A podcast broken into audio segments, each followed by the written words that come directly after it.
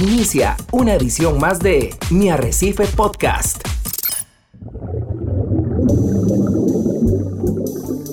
Usted está a punto de sumergirse en los misterios de nuestros océanos y en el fascinante mundo de los acuarios marinos. Esto es Acuariofilia Marina, un mundo marino en la radio gracias a la Asociación Costarricense de Acuariofilia Marina, una organización sin fines de lucro comprometida con el acuarismo responsable y profesional. Muy buenos días, amiga y amigo de Radio Monumental, la Radio Costa Rica. Bienvenidos a Acuariofilia Marina, un programa de la Asociación Costarricense de Acuariofilia Marina. Que este sábado sea un sábado lleno de éxito en sus proyectos personales, que les vaya muy bien en esos mantenimientos, que disfrutemos de este pasatiempo quienes eh, lo tenemos en la casa y usted que nos escucha porque quiere aprender que este programa también le sea bastante instructivo. Hoy vamos a traerles un tema que a mí me encanta porque nos muestra otras caras de este pasatiempo que sirvan de prevención, que sirvan de educación, principalmente aquellos que tienen la maña de irse a la playa y extraer peces sin mayor conocimiento de qué es lo que están haciendo. Pero bueno, disfruten del programa aquí en compañía en Radio Monumental con un riquísimo café, don Ricardo. Muy buenos días, coproductor de este espacio.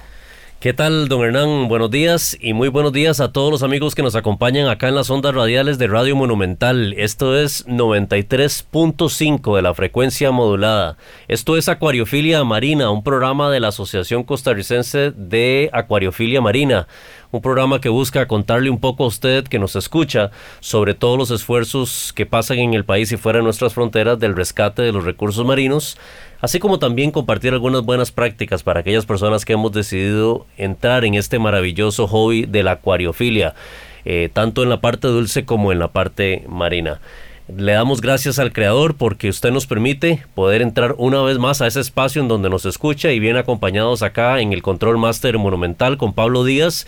Hoy tenemos un programa especial y tenemos invitados especiales, don Hernán. Hoy tenemos un buen panel, un panel para analizar este tema tan interesante, así que voy a pasar a, saludar al, panel que tenemos.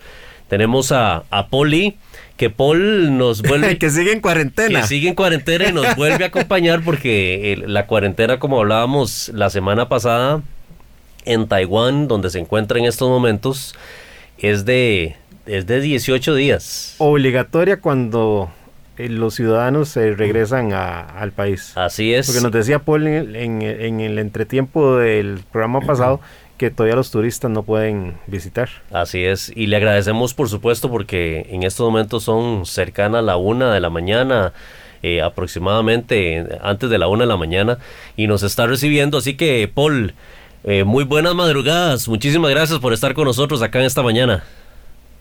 Muy buenos días, Ricardo, don Hernán, y un buen saludo a todos los amigos que nos escuchan, ¿verdad? Por Radio Monumental.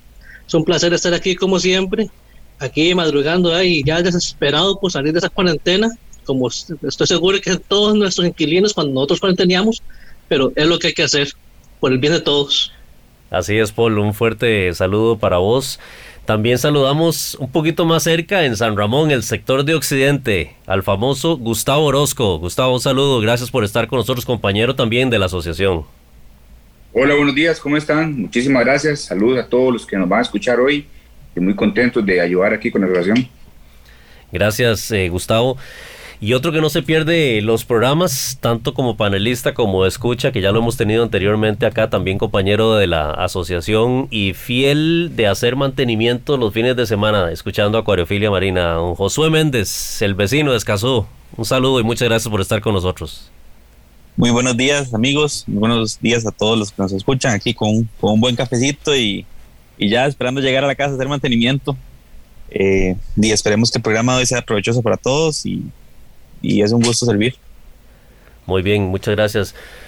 Don Hernán, hoy eh, eh, queremos plantear un tema que como usted le daba la introducción al, principio de nuestro programa, es, es, un tema que es interesante porque creo que sirve como herramienta o consejo para aquellas personas que están no solamente iniciando en el hobby, sino que empiezan a ganar experiencia en el hobby y que como es la práctica, ingresar peces a un acuario es una actividad constante si se quiere porque eh, no acostumbramos a meter todos los peces que queremos al puro principio, dado que tenemos que darle un tiempo de maduración al acuario, entonces paulatinamente vamos introduciendo. Si en algún momento algún pez se nos muere, pues lo reponemos o inclusive si vemos algún pez bonito en, la tienda de confianza, pues eh, nos tentamos y nos gusta traerlo a la casa. Sin embargo, el tema de hoy es cuáles peces deberíamos de evitar en un, en un acuario y el por qué. Así que, don Hernán, yo le voy a dar a usted el honor de que haga introducción oficial a este tema que esperemos sea de mucha ayuda para todas las personas que nos están escuchando. Ricardo, cuando vos me propusiste el tema, a mí me gustó muchísimo la idea. Porque más allá de tal vez de referirnos a peces que hay que evitar, y ese evitar, entiéndase, en función del conocimiento del acuarista o las condiciones que tiene su acuario. Porque hay peces que debemos de evitar porque son para acuarios grandes o hay peces que debemos evitar porque son para acuarios muy pequeñitos, eh, en fin. Entonces, los peces que deberíamos de evitar en función del conocimiento y las condiciones del acuarista, o bien no necesariamente evitar, pero sí tenerle respeto y cuidado. Y para eso se requiere un acuarista educado y informado. Eh, yo, yo les quisiera proponer, señores, tres grandes áreas los eh, peces peligrosos para el acuarista, es decir, peces que hay que tenerles respeto o hay que evitar por el riesgo que implican para el acuarista. Los peces que podríamos evitar o requieren un cuidado o atención específica porque generan agresión a otros peces y organismos.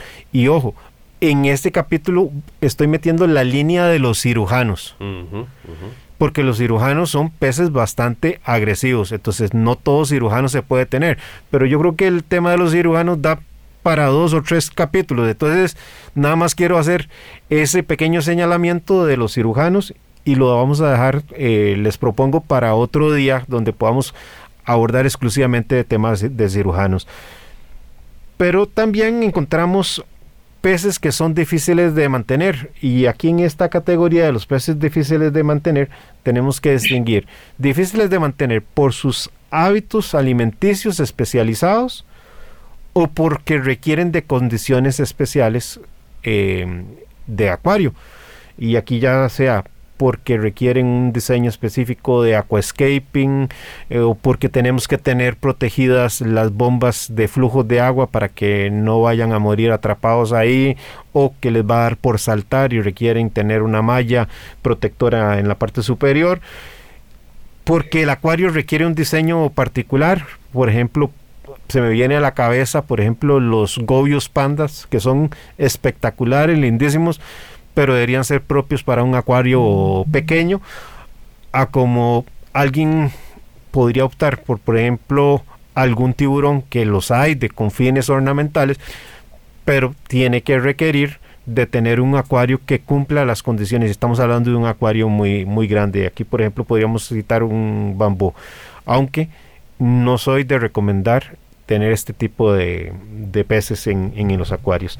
Pero bueno, es un ejemplo para referenciar que hay ciertos eh, peces difíciles de mantener por las condiciones del acuario.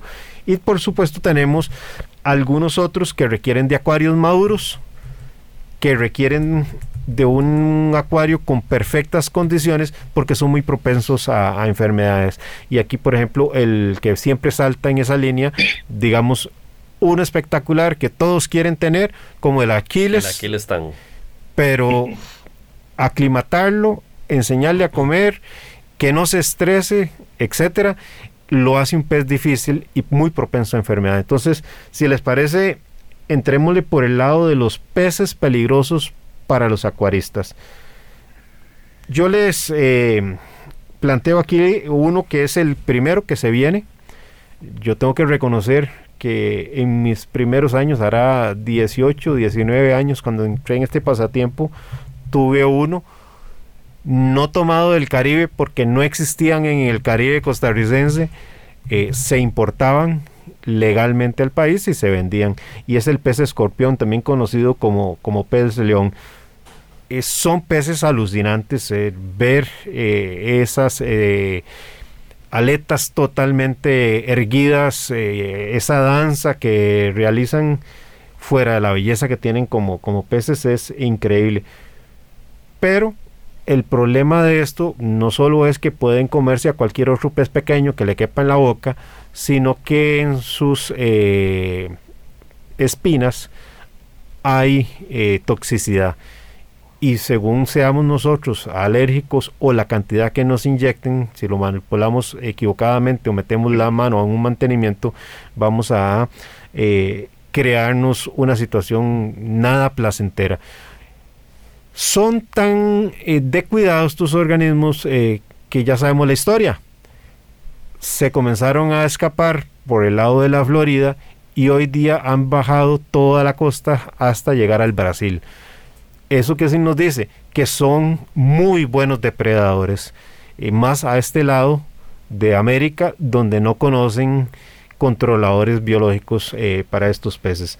Entonces... Que por cierto, aquí en Limón, don Hernán, hay inclusive actividades de caza de estos peces. Claro, y los hemos patrocinado aquí en, el programa de acuariofilia. Entonces, ese es un ejemplo de un pez que puede ser peligroso para un acuarista. Y hay otro que también es muy normal que lo tengamos en, en nuestros acuarios, como es el pez eh, cara de zorros, el Ciganus unimaculatus o unimacullatus, como quieran pronunciarlo, que también mm, su pinchazo nos puede provocar un fuerte dolor. Entonces aquí la, la pregunta es, ¿cuál de los dos es eh, más tóxico? Yo creo que nadie va a querer meter la mano para probar cuál es más tóxico. Pero no sé si han tenido ustedes alguna experiencia con un pinchazo de un fox. Ah, ok. Bueno, con un Fox no, eh, en realidad nunca he tenido un pinchazo. Sí lo tuve, sí lo tuve bastante tiempo. Sí notaba que cuando él se estiraba las espinas, las extendía bastantes y pues nunca, por dicha, me, pinchó, ¿verdad? Pero sí, quería comentar acerca de otro pez que yo sé que es muy peligroso, pero me gustaría primero que los compañeros, tal vez Josué o usted mismo, Ricardo, si en algún momento tuvo una experiencia con un pez, un pez eh, Fox, ¿verdad? Yo tengo uno en mi, en mi pecera, el Magnificent Foxface, que me gusta, es un pez de los más hermosos, creo, de los, de los rabbits, de la especie de los rabbits. Sin embargo, le ando mucho cuidado a esas, a esas espinas que tiene en su parte dorsal, este, como precaución. Pero, pero por dicha no he tenido ningún accidente nunca. Es que el tema aquí yo creo que es, y, es lo que no debe llamarnos a, a ser confiados, compañeros, es que la toxicidad es un tema relativo, porque depende de cuánta toxina te inyecte, de dónde sea el pinchazo que vas a, recibir, ¿verdad? Y luego qué tan alérgico puedas eh, ser a esa toxina. Entonces, el tema es ser precavidos y en el caso de un pez como el escorpión o pez león, evitarlo del todo.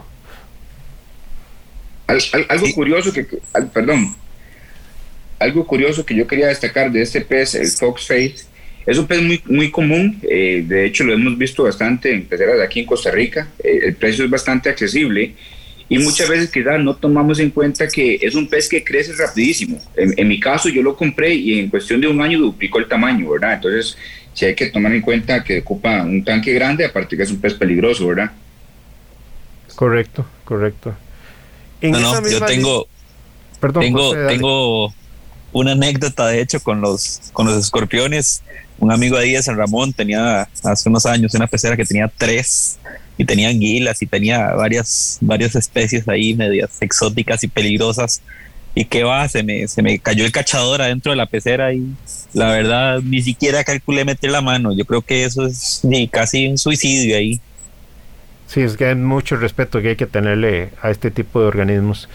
Otro que anda en esa línea que del cara de zorro es los peces ardilla, que son de la familia Orocintae, eh, donde las espinas dorsales también están cargadas de una toxina que nos puede generar una muy buena picadura para muchos, similar a la que provoca eh, el ardor de una picadura de abeja no son tan peligrosas estas lesiones, tal vez como las del escorpión, pero sí son dolorosas. Y el que sí es de mucho respeto, y es cuando yo señalaba que esa práctica indeseable de ir al océano y, extraer cosas sin saber lo que estamos haciendo fuera del daño que le causamos al ambiente, es que hay peces sumamente tóxicos. Y aquí, por ejemplo, quiero citar el caso de los peces piedra. este, este pez está catalogado como uno de los peces más venenosos que hay en el, en el océano, que incluso puede causar la muerte de una persona adulta en menos de una hora. Entonces, cuando pensamos que en los océanos o en el planeta hay más de 1200 especies de peces venenosos y este está en el top 1, realmente tenemos que decir, hay peces que tenemos que evitar por el peligro que puede significar para el acuarista. Sí, correcto, don Hernán. Yo, yo agregaría una categoría también a esa de peces que generalmente es mejor evitar, que son los puffer fishes. Eh, dentro de las diferentes categorías, algunos se les dice balloon, otros globos, blow, toad fishes. Ellos generalmente tienen una, una toxina que se, se denomina tetrodoxina y esa toxina se encuentra generalmente en su piel o inclusive en su hígado. Eh, y pueden, pueden ser altamente venenosos e irritantes para las personas que los, que los amenacen. Ciertamente vimos un documental hace poco tiempo en, en Netflix donde, donde se daba uno de estos peces como personaje principal y el por qué no lo no tenía tantos depredadores en el medio natural. Sí, yo, yo, yo ese pez, Ricardo, si bien es cierto, tiene un riesgo para, para las personas, yo más que todo lo ubicaría del lado de los peces peligrosos para los organismos del, del acuario. Eh, sí es venenoso, pero lo, lo, que más lo hace venenoso es eh, sus órganos o su hígado. Yo no sé si Paul conoce un poquito más de, de, de la historia, pero si no me falla la, memoria, sé que en el Japón hay un pez globo, creo que, se, creo que le llaman fogu o algo así por el estilo, que tiene un proceso de manipulación mm, por personal especializado que le quita esas partes tóxicas y se sirve en restaurantes y es un plato bastante, bastante caro. Pero si lo ingerís mal procesado, en el mejor de los casos una severa intoxicación, en el peor de los casos te lleva a la muerte.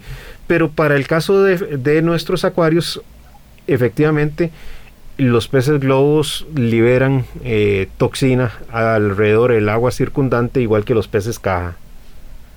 Yo quería agregar algo acerca, perdón, perdón, Josué, nada más para agregar algo brevemente acerca del pez globo, que yo también había visto, había, había visto una información esa toxina que mencionó Ricardo, la tetrodoxoxina, dice que es 1200 veces más mortal que el cianuro. Entonces, en realidad sí es bastante venenoso, ¿verdad? Y también había visto un programa, don Ricardo, eh, perdón, don Hernán, hablando ahora que tocas el tema de, de ese pez que lo comen en Japón. De hecho, los chefs tienen que tener una licencia especial para cocinarlos porque si ellos a la hora de filetearlo, si cortan donde no deben, envenenan la carne y el, y el, cliente puede morir. Sí, es una licencia de tres años, si, si bien no me acuerdo, y, y lo que hace hay que quitar las patas específicas del pez para poder cocinar el resto del pez. Y en realidad la tetrodotoxina pues es exactamente el mismo compuesto que está en los peces globo, en los peces, eh, los cowfish, los boxfish, que de vez en cuando tenemos. Y hay que tener cuidado, ¿verdad? Con muchas de las cosas en nuestro acuario. Es un tema de conocimiento, es un tema de prevención y, de mucho cuidado. Sí, sí, sí. Ya que, ya que estamos en esta parte, entonces entrémosle a esos, a esos peces que ya tal vez no son tanto por el lado del acuarista y su riesgo, sino por el de los organismos que tenemos en, el acuario. Eh, aquí voy a entrar con, uno que es muy de uso frecuente, las damiselas. Hay peces que son recomendados por resistentes, peces que son los recomendados para introducir recién salidos de, del proceso de ciclado, pero hay damiselas que usted una vez que las introduce y hace en su territorio, no podés meter otro pez porque lo va agredir. Es decir, no hay que confiarse del, del tamaño, porque hasta los peces grandes salen agredidos. Y en este caso, por ejemplo, se me viene a la mente la damisela de tres rayas o de cuatro rayas, que además tienen un problema, es que son peces tan pequeñitos que si los querés sacar, al final terminas sacando todo el aquascaping porque van a buscar cualquier pequeña grieta para esconderse. Entonces terminas desmontando todo el aquascaping del acuario para poder sacarlos. Sí, así es, don Hernán. Yo agregaría otro en, esa lista, eh, una familia completa, que son los racis. Los racis son peces que tienden a ser muy territoriales y por este eh, punto de que sean muy territoriales y también muy celosos con los de su misma especie, como es muy similar en casi todas todos los este las familias de peces ornamentales, van a rechazar a nuevos miembros que entren, los van a maltratar y probablemente los, maten en ciertas, en, en, ciertas ocasiones. Pero hay un pez dentro de esta familia que es el Six Line que el Six Time, por cierto, fue un pez que nombramos en el programa pasado porque son excelentes controladores de lo que son las planarias, que fue uno de los parásitos de corales que, que discutimos la semana pasada, que son peces que una vez introducidos en el acuario se vuelven muy, muy territoriales. Eh, al punto de estar constantemente picando y atacando a, nuevos ingresos en, en, los corales.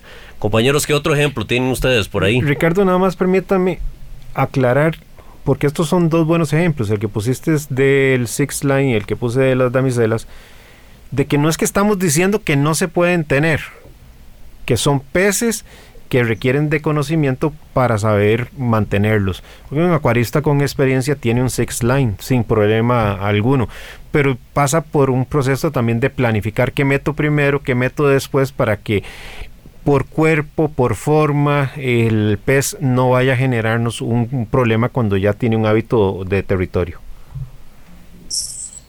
Y en esta parte, ¿verdad? Disculpa. No, eh, yo ahí agregaría eh, realmente di pues los, los que a la mayoría nos gustan, ¿verdad? Que son los cirujanos.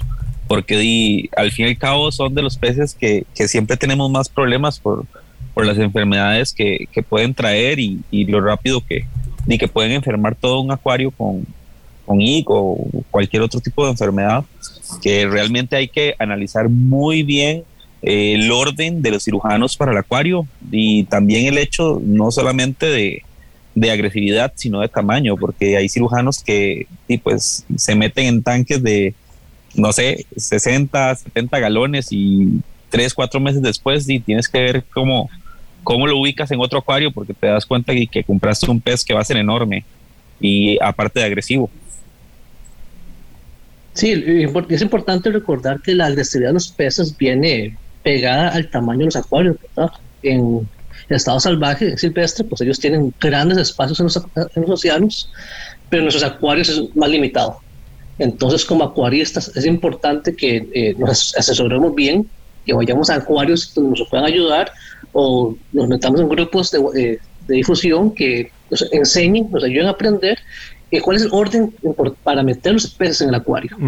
Por ejemplo, los comportamientos de el el amarillo es muy vistoso, es precioso, pero también debería ser uno de los últimos peces que metemos en el acuario, no uno de los primeros, porque una vez ellos eh, marcan su territorio, ya es muy, muy difícil volver a meter otro pez de la misma familia. Correcto.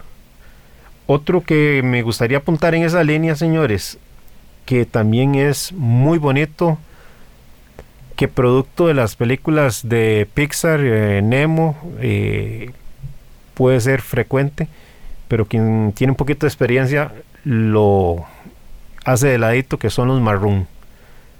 Es el, el payaso marrón es sumamente territorial, es sumamente agresor, más si he hecho pareja. Porque en época cuando están ya con los huevecitos en el nido, realmente es una fiera protegiendo el nido y no deja que nada se le arrime. Es un pez que si alguien lo quiere tener, yo le recomendaría téngalo, pero no lo tenga en pareja. Otro pez que a mí me gustaría, más, más que otro pez, otra familia de peces que son bastante vistosos, son pequeñitos, son bonitos, pero son muy agresivos. La familia de los pseudocromis. Estos peces, eh, al principio, pues yo, me, yo, metí un par de ellos. No recuerdo ahorita el nombre, era uno morado muy bonito y otro que era mitad naranja con azul súper vistosos y y son relativamente económicos. Entonces uno cuando está empezando, uno empieza con ese tipo de pez colorido, pero te das cuenta los meses que son súper territoriales a pesar del tamaño tan pequeño que tienen, ¿verdad? Sí, sí, sí, correcto. Hay varios que son el diadema, el pseudocromis, el bicolor, etcétera, que esos peces son bastante agresivos, unos más que otros, eh, que algunos se prestan más para, para poder tener en, en, acuario y el otro, pues ya sabemos que es mejor para a lo mejor acuarios pequeños donde no estén con alguno de su otra especie. Pero compañeros, nos va ganando el tiempo, así que vamos a hacer una pausa en estos momentos y ya casi volvemos con más información acá en Acuariofilia Marina. Mi Arrecife Podcast. Estamos de regreso en Acuariofilia Marina, hoy conversando sobre los peces a evitar según el conocimiento que tenga el acuarista avanzado o empezando en este pasatiempo, o bien son peces que requieren un cuidado especial. Y hemos hablado de aquellos peces que son peligrosos para el acuarista y terminamos la primera parte hablando de los peces que pueden ser agresivos con otros organismos, ya sean peces o pueden ser eh, tal vez algún camarón, algún caracol o algún otro tipo de invertebrado. En esta línea, por ejemplo, están los halcones, toda la familia de los halcones. No por nada les pusieron halcones eh, popularmente. Les gusta estar ahí en la parte alta del coral, en la parte alta de la roca, divisando la presa que puede ser un pequeño crustáceo y se deja caer como si fuese precisamente un halcón. Pero no solo estamos hablando aquí entonces de que puedan depredar sobre invertebrados. Tienen dientes bien fuertes, bien filosos, que pueden quebrar estructuras de carbonato de calcio propio de la concha del caracol. Y por supuesto esto deja también en su línea de ataque a peces pequeñitos que puedan andar eh, en esa zona de cobertura del halcón. Otros, otra familia también que, son muy bonitos, pero también son muy agresivos, son los ballestas. Eh, claro, hay unos más y unos menos, como en todo, ¿verdad? Pero aquí yo quisiera destacar el ballesta payaso, eh, que es espectacular, lindísimo, pero conforme más viejo se haga, más problema nos va a dar. Eh, no solo porque es un pez muy territorial, sino que va a andar quebrando corales o va a andar reacomodando el aquascaping con tal de formar eh, su escondite y por supuesto depredando sobre los, los crustáceos. Y para terminar este tema, de la parte, eh, más los que ustedes puedan aportar compañeros, otros que me gustaría referenciar es el caso de las morenas. Eh, que son peces que obviamente van a generar una agresión hacia otro tipo de, organismos, peces eh, pequeños o crustáceos pequeños. Aquí, por ejemplo, la, snowflake, que es muy común en nuestro pasatiempo, eh, no solo puede quebrar corales porque tienen un cuerpo que, que es lo suficientemente propenso y va creciendo, sino que también cualquier pez o invertebrado que esté a su alcance y que sea pasable por su boca, pues va a ser parte del festín que se va a dar. Así es, don Hernán. Ahora que tocaba el tema de los racis, no puedo dejar pasar este segmento para también destacar el caso de uno de los peces que particularmente debo aceptar, es uno de mis peces favoritos, lo he tenido en mi acuario con las consideraciones que hay que tener, eh, que es el, el Arlequin Tusk, que es uno, una especie de raci que es ornamental y que es de los más grandes que existen, pero que depreda los crustáceos, los camarones, los caracoles, eh, y los diferentes, inclusive las estrellas de mar, eh, los diferentes tipos de invertebrados que hay en el acuario y también es muy agresivo a la hora de comer. Podría ser agresivo contra otros peces especialmente pequeños que le puedan caber en, la boca. Entonces otro pez que es muy hermoso, recuerdo inclusive sus, sus dientes azules que tiene, especialmente la variante de Australia, que es para mí en forma particular la que, la que más me gusta. No sé compañeros si tienen algún otro que quieran destacar. El lora diría yo, Ricardo, fuera de que no deberíamos de estar consumiéndolo cuando vamos al supermercado,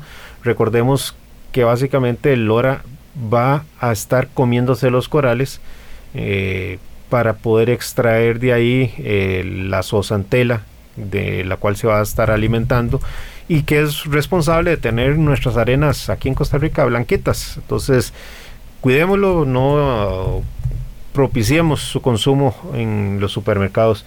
¿Qué les parece si pasamos a aquellos peces que tienen ciertos hábitos alimenticios especializados y deberíamos de evitar, salvo que tengamos un conocimiento que nos permita mantenerlos?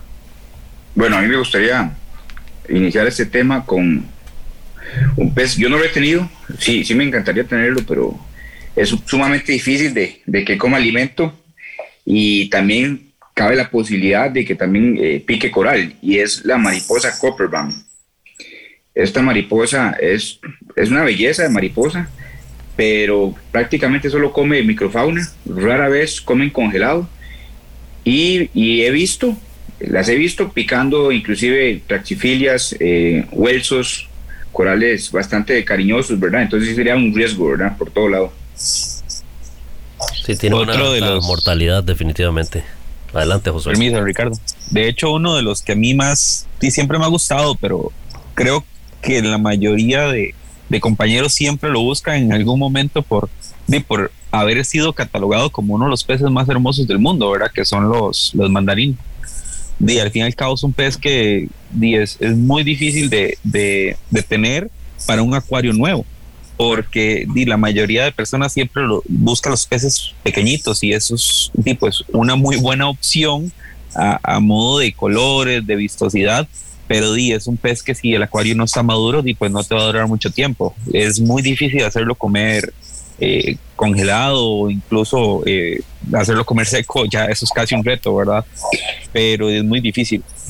Josué, eh, no, no solo que el acuario sea maduro, sino que el acuario sea maduro y de cierta dimensión para que le, dé permi le permita a esa población de copépos estar reproduciendo, porque acordémonos que los copépos son tan pequeñitos que estos peces mandarines tienen que estar consumiendo una grandísima cantidad diariamente.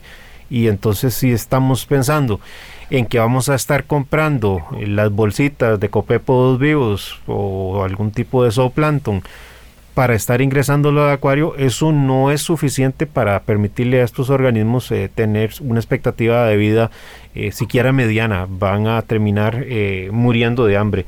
Entonces, si alguien optara por estos, también mi recomendación sería busquen aquellos que son reproducidos en cautiverio porque tienen mayor posibilidad de éxito para sobrevivir precisamente porque ya lo hemos hablado mucho en acuariofilia marina, todo pez reproducido en cautiverio siempre tiene una mejor curva de adaptación a los acuarios, ya sea porque comen alimentos procesados, ya sea que vienen eh, más dispuestos a vivir en, entornos de estrés eh, porque han sido criados en, en, cautiverio. Entonces el mandarín sin duda alguna, estoy de acuerdo con Josué, es un pez que queda para avanzados, para acuarios maduros y acuarios maduros pero grandes.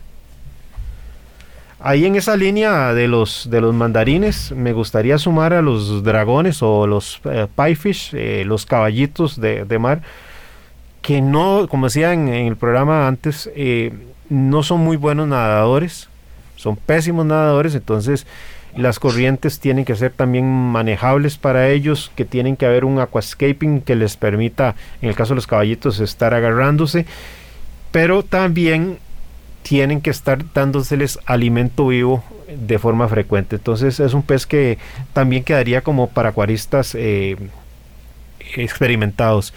Y en este orden de acuaristas experimentados, otro pez que es espectacular es el Fish fish de puntos naranja.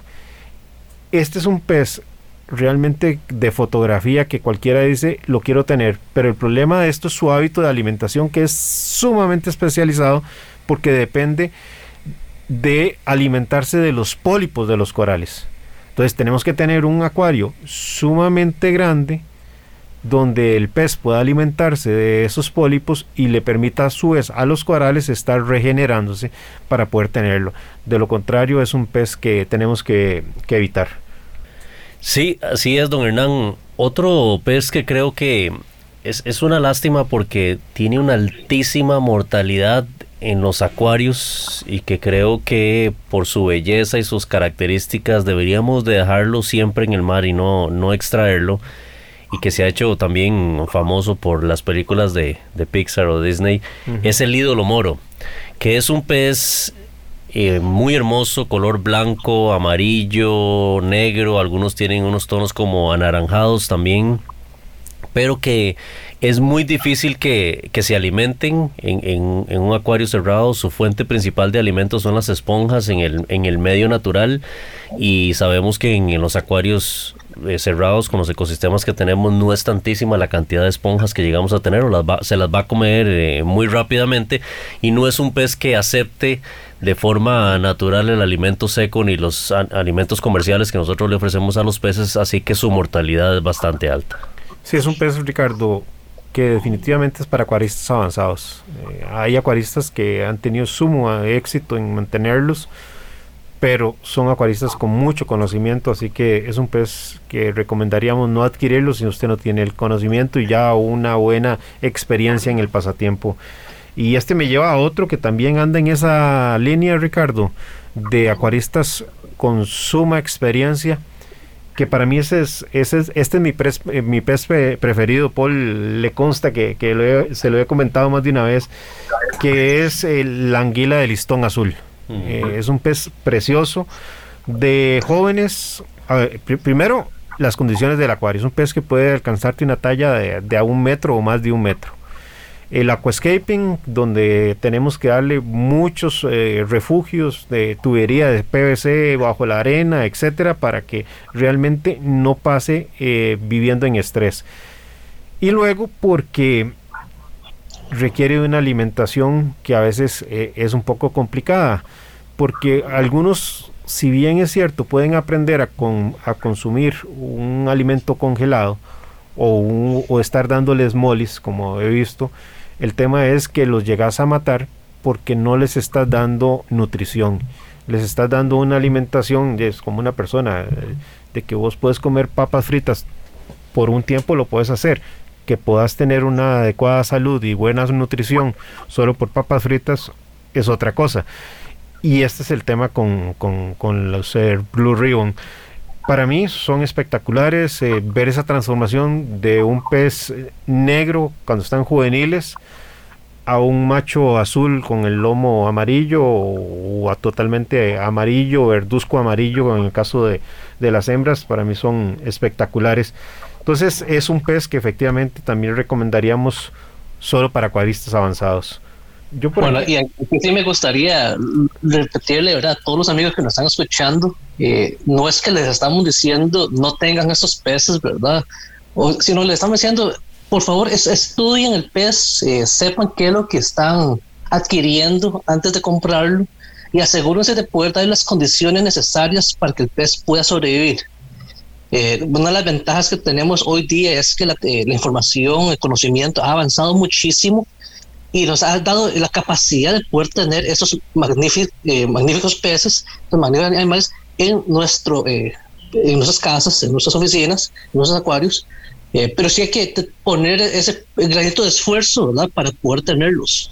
Cosas como mandarines que hace 10, 15 años era totalmente imposible de tener por falta de conocimiento y falta de capacidad, hoy ya es posible conseguir copepos y rotíferos que vamos a agregar a nuestro acuario. Ya sabemos, pues chica, hay que tener el espacio suficiente para que reproduzcan los copepos y alimentar esos mandarines. Cosas como eh, sabemos que hay peces que ocupan requisitos específicos de aquascape o de arenas. Todo esto ya sabemos cómo hacerlo.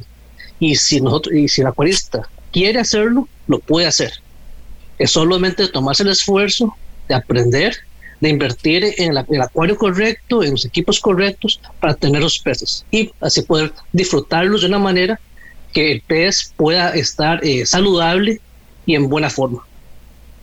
Correcto, correcto, totalmente, Paul. Eso es algo que tenemos que estar reiterando en todo programa. El, conocimiento es fundamental en este pasatiempo y realmente no hay que pagar por él. Hay hoy día muchos grupos con mucha gente que está dispuesta siempre a ayudar de muy buena fe y con información relativamente importante, con experiencia contrastada, en fin. Eh, ese consejo siempre va a estar presente en Acuariofilia Marina.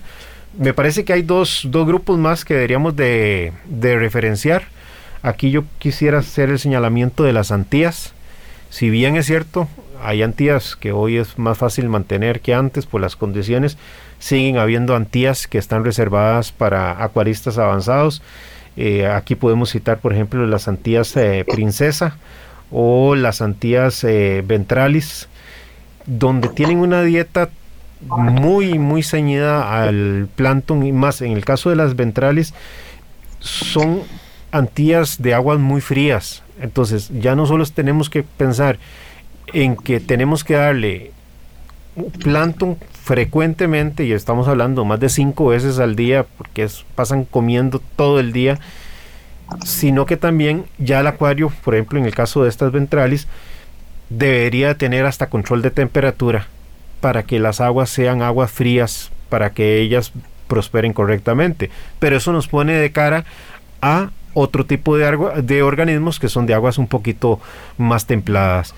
Y luego el otro que no quisiera dejar de señalar es el tema de los ángeles. Eh, algunos ángeles que son incompatibles para los acuarios con eh, arrecife, con corales, y otros que son relativamente seguros según el tipo de corales que se tenga. Eh, principalmente aquí nos iríamos tal vez a algunos ángeles enanos.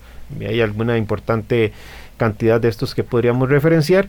Y luego hay otros ángeles que sí podríamos decir son 100% seguros porque se alimentan de zooplancton y algún tipo de, esponjas. Aquí podríamos, no sé, eh, referenciar los Watanabe, por ejemplo, que se me vienen a, la cabeza. Eh, el caso de los Regal creo que es uno de esos que no, no tienen la posibilidad de no tenernos problemas con los corales, pero aclimatar un regal para que sobreviva en un acuario es un tema sumamente complicado. Y hermoso que son, ¿verdad? Sí, súper espectaculares. Pero es un pez ángel que también es solo para avanzados. Eh, por lo menos sería la recomendación.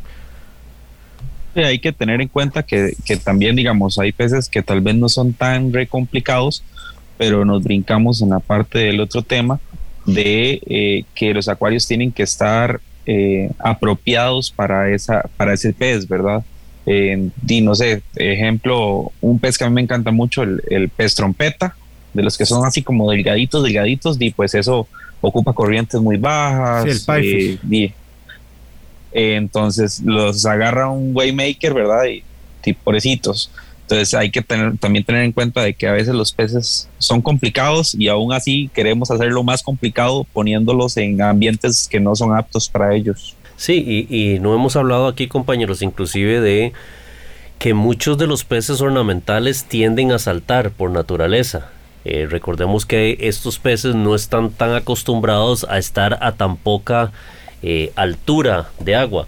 En la mayoría del caso de los acuarios que nosotros tenemos, tenemos una altura que, que ronda entre los 50, 60, 65 centímetros de altura en el tanque principal y los, los peces no están tan acostumbrados a estar tan cerca de la superficie, en su medio natural pues pueden tener movimientos bruscos por, por algún susto que se lleve, especialmente en los acuarios porque tienen gente cerca, gente que golpea el cristal y esto hace que sea muy fácil de que ellos se trasladen algunos centímetros hacia arriba con buen impulso y tiendan a saltar de los acuarios. Aquí es donde requerimos que algunos de esos peces y puede y la variedad es grande por cierto. Hay muchos peces como los payasos. Los firefish. Los firefish. Esos son espectaculares saltando. Que, que saltan y los encontramos lamentablemente en el suelo.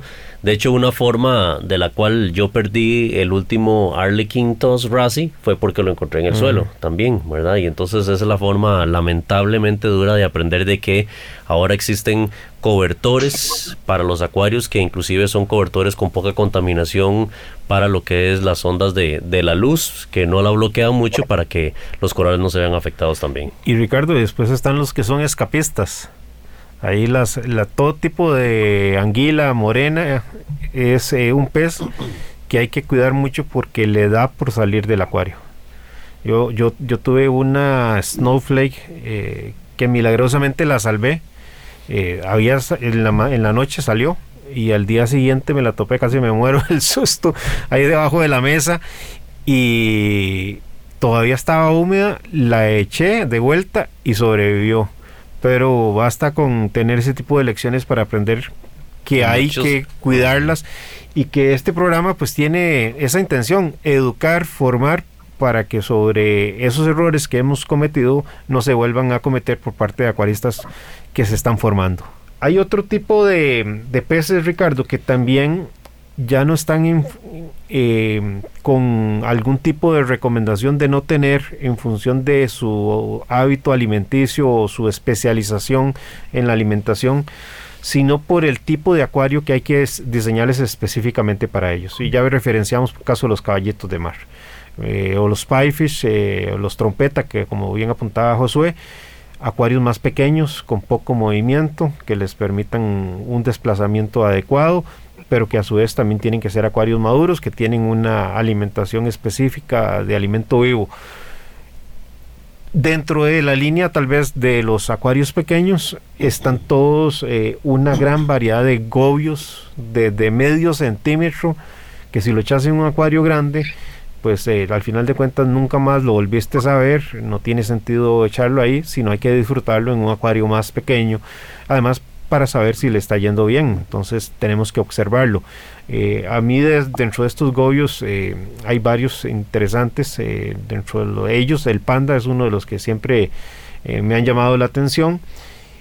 Y también podríamos pensar en el otro extremo, acuarios sumamente grandes con un aquascape diseñado para ellos.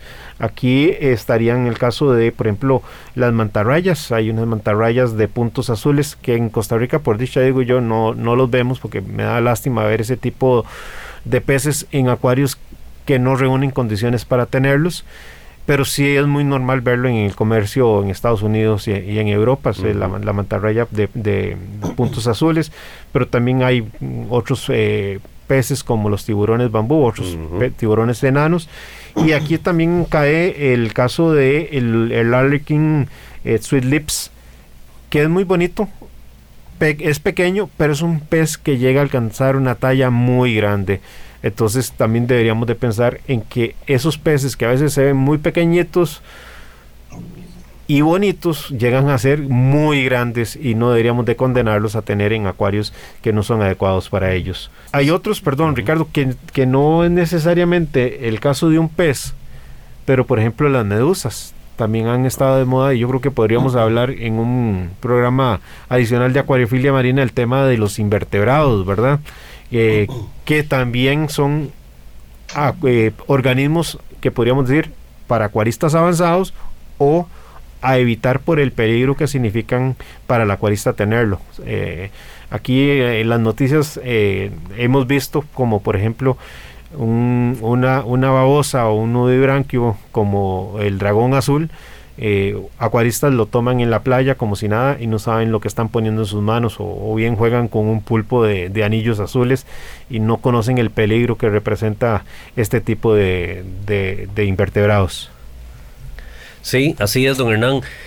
El tema eh, da para mucho, pero don Hernán y compañeros y amigos que nos escuchan, se nos está yendo el tiempo. Yo quisiera cerrar en estos últimos minutos, don Hernán llamando a una reflexión a todas las personas que nos dan la amabilidad de podernos escuchar en esta mañana y es que antes de adquirir un pez debemos de conocer las características del pez. Debemos de conocer los requerimientos de ese pez. Porque nosotros tenemos la responsabilidad como acuaristas de que si vamos a llevar un pez a un sistema, ecosistema cerrado como es nuestros acuarios, démosle la calidad de vida, las condiciones, la alimentación, la convivencia que ese pez requiere. No, no juguemos eh, al filo de la navaja, como se dice popularmente. No dejemos a la suerte lo que debería ser un compromiso de nosotros de un acuarismo responsable, de donde no llevemos a un pez a vivir en condiciones precarias, a vivir en, miedo constante. A sobrevivir. a sobrevivir ¿verdad? Si no démosle calidad de vida a esos seres vivos, ya sean corales, invertebrados o peces, porque ningún pez sobra, ningún coral sobra. Lo que queremos es que hayan peces que puedan tener esa calidad, que no estén enfermos, que no tengan condiciones adversas. Así que tómese la tarea, tomémonos todos la tarea de investigar, de entender, de estudiar y no solamente de antojarnos cuando vemos un pez hermoso en la, en la tienda a la que tenemos la preferencia de ir y adquirir el pez por adquirir el pez. Así que la invitación es para que hagamos toda la tarea. Así es. Bueno, muchísimas gracias a todos los que nos escucharon hoy. Esperemos que mucha gente tenga beneficios y que sigan cuidando sus peces eh, y que duren por mucho tiempo. Bueno, muchas gracias a todos los compañeros por escucharnos hoy. Eh, aquí ya de camino casi a, hacer cambio de agua, a mí me, emociona hacer eso, la verdad. Siempre se ponen bonitas las peceras cuando hay cuando hay cambiecitos así seguidos. Y también otra cosa muy importante, mandarles saludos a Gary, eh, que se recupere pronto. Es un compañero del acuarismo que está en una eh, situación un poquito complicada, pero los mayores deseos y que pronta recuperación. Así es, nos unimos a esos sentimientos para que nuestro compañero de la SOCAMI de Junta Directiva, Gary González, tenga una pronta recuperación. Don Poli. Bueno, eh, recapitulando, ¿verdad? Está bien antojarse de un pez bonito que veamos en, el acuario, pero lo importante es estudiar, aprender y no ser impulsivo en esa compra. Estemos listos para preparar para que el pez pueda vivir bien en nuestras casas y después lo adquirimos. Bien, y les queremos agradecer a todos ustedes por estar en esta mañana en Acuariofilia Marina, por supuesto invitándolos para que sigan en la gratísima compañía de Radio Monumental, la radio de Costa Rica. Acuariofilia Marina, un mundo marino en la radio, gracias a la Asociación Costarricense de Acuariofilia Marina. Mi Arrecife Podcast.